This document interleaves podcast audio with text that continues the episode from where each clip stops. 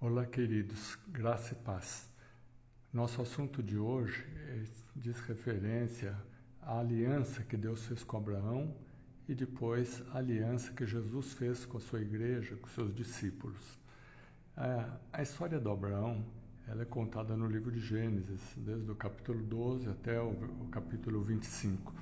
E é interessante porque o Abraão é conhecido como o pai da fé, mas houve um tempo em que ele vivia num povo totalmente pagão, totalmente é, idólatra. Né? No capítulo 24 de Josué diz que o pai de Abraão era o que servia a outros deuses. Né? E no capítulo 12 de Gênesis diz que Deus o chamou lá na Caldeia, um local onde é, não se conhecia o Deus verdadeiro, onde se serviam a deuses estranhos, um país extremamente idólatra.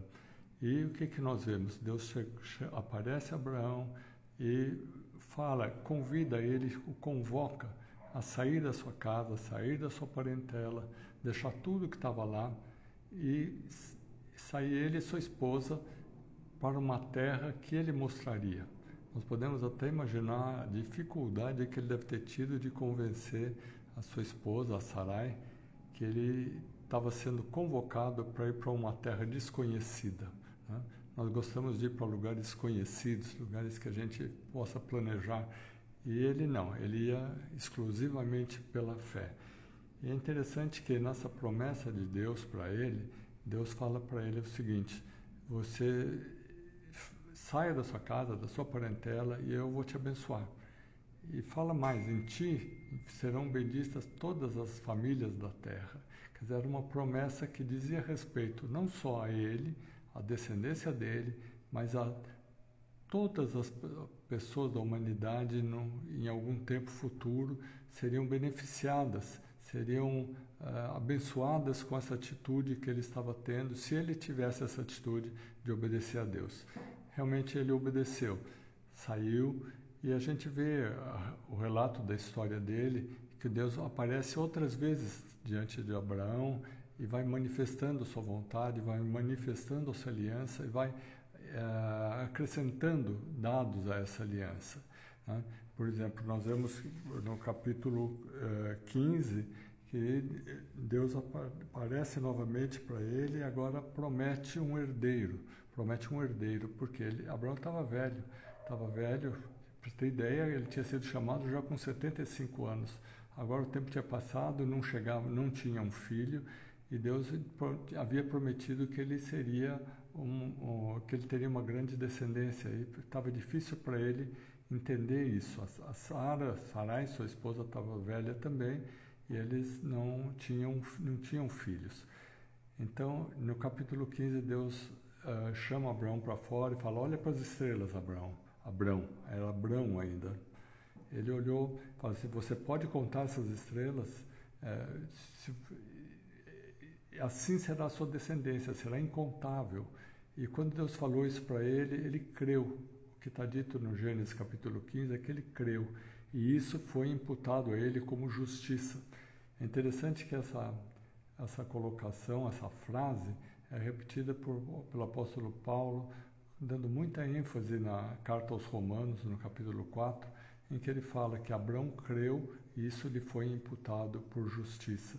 Onde Paulo fala até que Abraão creu antes mesmo que houvesse o rito da circuncisão, que houvesse toda o, a, a entrega da lei que foi feita só muito tempo depois. Então, mostrando a, importância fundamental da fé na verdade, a Bíblia toda, ela, a fé aparece na Bíblia toda como o elemento mais importante de todos. Não são os rituais, não são as cerimônias, mas é especificamente a fé.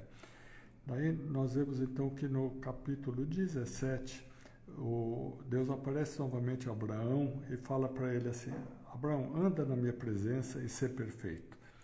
É interessante que se a gente observar no, ainda no livro de Gênesis, que o Enoque, Enoque, a Bíblia diz que andou com Deus. E nós vamos depois outro que andou com Deus que foi Noé. Noé andou com Deus. Então a Bíblia re, é, ressalta aquelas pessoas que mesmo em tempos em que ninguém queria saber de seguir a Deus, eram, havia algumas pessoas, um remanescente que andava com Deus, que procurava andar com o Senhor. Mesmo não tendo revelações ainda, mesmo é, muito pobre em revelações, porque a revelação de Deus tem sido progressiva, vai ser gradual, é, sendo acrescentada é, ao, ao, longo de, da, da Escritura. Né? Bom, o que, que nós vemos então? Que Deus fez essa, essa aliança com Abraão aos poucos, desde o, praticamente desde o capítulo 12, com seu chamamento, depois no capítulo 15, prometendo um herdeiro, e depois no capítulo 17, quando Deus aparece novamente para ele e ali institui o ritual da circuncisão. E nós vemos depois a, a, a história eh, vai continuar, mais para mais frente o, o Abraão tem um filho, que, que é o Isaac, é um, um milagre, porque a Sara era estéril. E aí, essa é outra coisa interessante a gente observar na Escritura, que quando Deus quer ressaltar que Ele está atuando, ocorrem os milagres. Por exemplo, a Sara era estéril e, e, e, extremamente idosa quando teve seu filho, o seu filho Isaac. Ah, quando o Senhor Jesus nasceu também, ele nasceu de uma virgem. Então são situações que envolvem milagre né, nas revelações que Deus dá para a humanidade, nas manifestações que Deus dá para se aproximar da humanidade. Na verdade, o cristianismo é uma, é, por assim dizer, uma religião diferente de todas as outras, porque nas outras religiões as pessoas procuram alcançar Deus de alguma forma, fazer esforços e e monumentos e, e rituais para alcançar a Deus. E no cristianismo é Deus que busca o, a criatura humana. Nós vemos, por exemplo, no livro de Êxodo, que Deus falando assim, olha, eu quero que vocês construam um tabernáculo para que eu habite no meio de vocês. Né? Deus quer buscar, Deus quer ter companhia do, do ser humano. Por isso que Deus falou para Abraão, anda na minha presença. E isso nós podemos crer que seja para nós uma, uma, um chamado também, para que andemos na presença do Senhor. O, a presença do Senhor não é apenas na igreja, mas é no dia a dia, na segunda, na terça, na quarta, na quinta. Quer dizer, Deus está querendo dizer para Abraão que não há uma situação em que, em que você possa considerar que você não esteja afastado de Deus. Você vai andar sempre com Deus. Quando Deus aparecia para Abraão, ele fazia um altar. Geralmente ele erigia um altar e reverenciava a presença do Senhor. Mas fora disso, ele também andava na presença do Senhor, fora daqueles momentos em que Deus se manifestava a ele. Né? E depois passaram-se os tempos, a Bíblia conta a história do povo de Israel, dos descendentes de Abraão, Isaac e Jacó, e nós vemos que foi um povo sempre muito difícil de ser tratado, um povo muito propenso a seguir outros deuses, muito propenso ao pecado e muito pouco propenso a andar com Deus.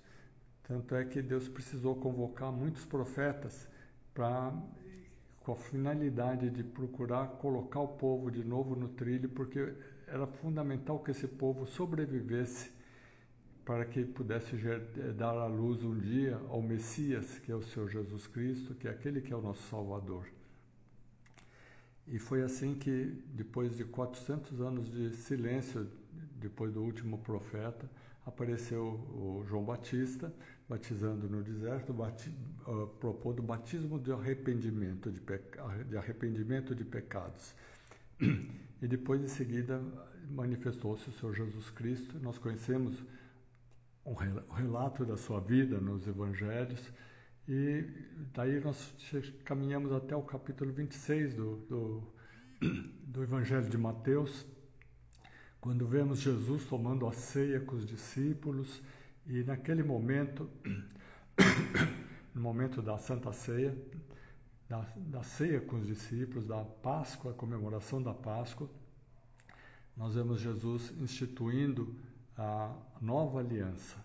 Então, com, com o símbolo do cálice, do vinho e o símbolo do pão, e, e indicando que ali havia uma nova aliança que estava cumprindo aquela promessa feita a Abraão, que nele, em Abraão, seriam benditas todas as famílias da terra.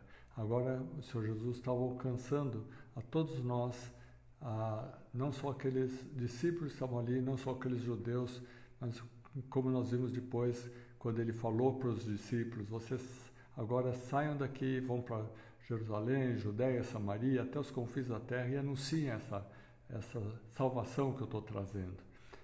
Jesus, um, um, no capítulo 5 de João, havia dito assim: Quem ouve a minha palavra e crê naquele que me enviou, tem a vida eterna, não entra em juízo, mas passou da morte para a vida.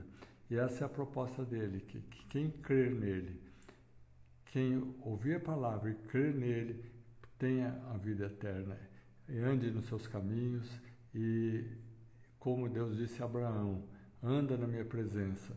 Então, nós cremos que é, com, observando essa aliança que Deus fez com Abraão e observando a aliança que o Senhor Jesus Cristo fez com os discípulos, com Israel e com a igreja e, portanto, com todos nós, nosso chamado é para que andemos na presença do Senhor e estejamos sempre, continuamente considerando que não há diferença entre o que é secular, o que é sagrado, porque tudo é sagrado. Diante do Senhor, nossa vida é sagrada, nós pertencemos a Ele, fomos selados pelo Espírito Santo, como o próprio apóstolo Paulo fala na carta aos Efésios, vocês foram selados com o Espírito Santo. Então, graças a Deus, em nós se cumpre essa aliança, a nova aliança do sangue e do, e do, e do vinho, do que o sangue e o vinho e o pão, significando o corpo de Cristo, que foi entregue na cruz do Calvário. Então, queridos irmãos, acho que nós poderíamos concluir daqui que o Senhor vem trabalhando desde tempos extremamente antigos em busca do homem. E o que nos cabe agora é realmente falar: Senhor, muito obrigado, porque o Senhor não desiste da gente. E nós queremos andar na tua presença. E que, pelo Espírito Santo, nós possamos andar na presença do Senhor e não confiar na nossa própria carne. Que o Senhor nos abençoe para que estejamos sempre dentro da aliança do Senhor.